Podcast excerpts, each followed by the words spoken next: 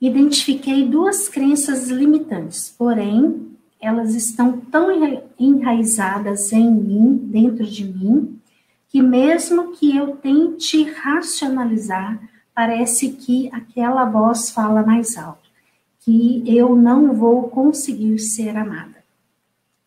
Tá. Sim, tem algumas questões em nós que elas são mais profundas. Tem uma metáfora que na psicologia a gente gosta muito de usar, é que tem algumas questões que em nós elas são como a cebola de cabeça.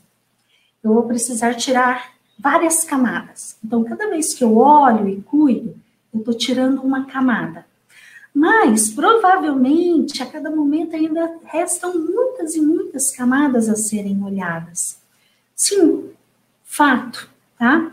Quanto mais precoce um trauma é registrado na nossa mente, ou seja, quanto mais menorzinha, pequena eu era, mais difícil será resolver essa questão, mais enraizada, como você disse, essa questão estará, tá?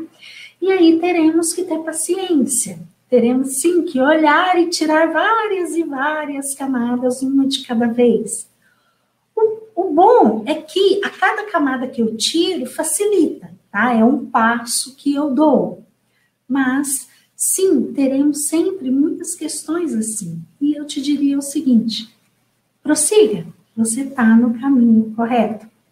Agora, quer dar uma turbinada nisso? Aprenda a cuidar da sua criança interna.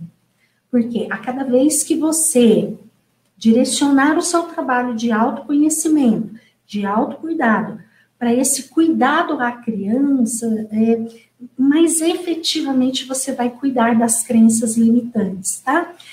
Você disse aí que uma das crenças é relacionada ao não se sentir amada.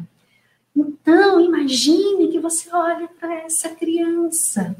Deixe a sua mente livre para a sua mente te trazer. Qual é a criança que se sente muito, muito não amada? Talvez vá vir uma imagem de você muito petitinha, talvez bem bebezinha. Enfim, deixe vir a imagem que vier. E aí, imagine se você é adulta hoje, cuidando dessa criança, principalmente transparecendo para ela de jeito que ela sinta que você é adulta a ama, que ela é importante pelo simples fato de você existir, ela é importante. É, a importância do ser humano, ela se dá simplesmente pelo por cada um existir. Então, quando eu vou olhar aqui para dentro de mim, para minha importância, eu preciso olhar para minha singularidade.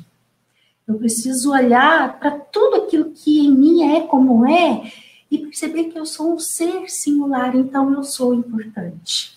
E quem primeiro tem que perceber essa importância sou eu, tanto aqui no meu adulto quanto aqui na minha criança. E um bom exercício é eu adulta dizer assim para minha criança: "E eu vou te contar o tanto que você é importante e amada sempre que você precisar. Se você esquecer, eu adulta te conto de novo que você é importante, que você é muito amada.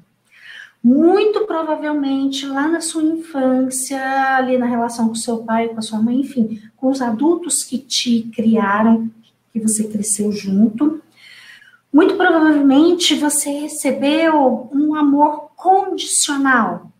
E aí a criança ela vai registrar que não merece ser amada. Então aqui, ó, seu adulto precisa muito criar um vínculo com a sua criança, contando para ela que você a ama incondicionalmente. Ok?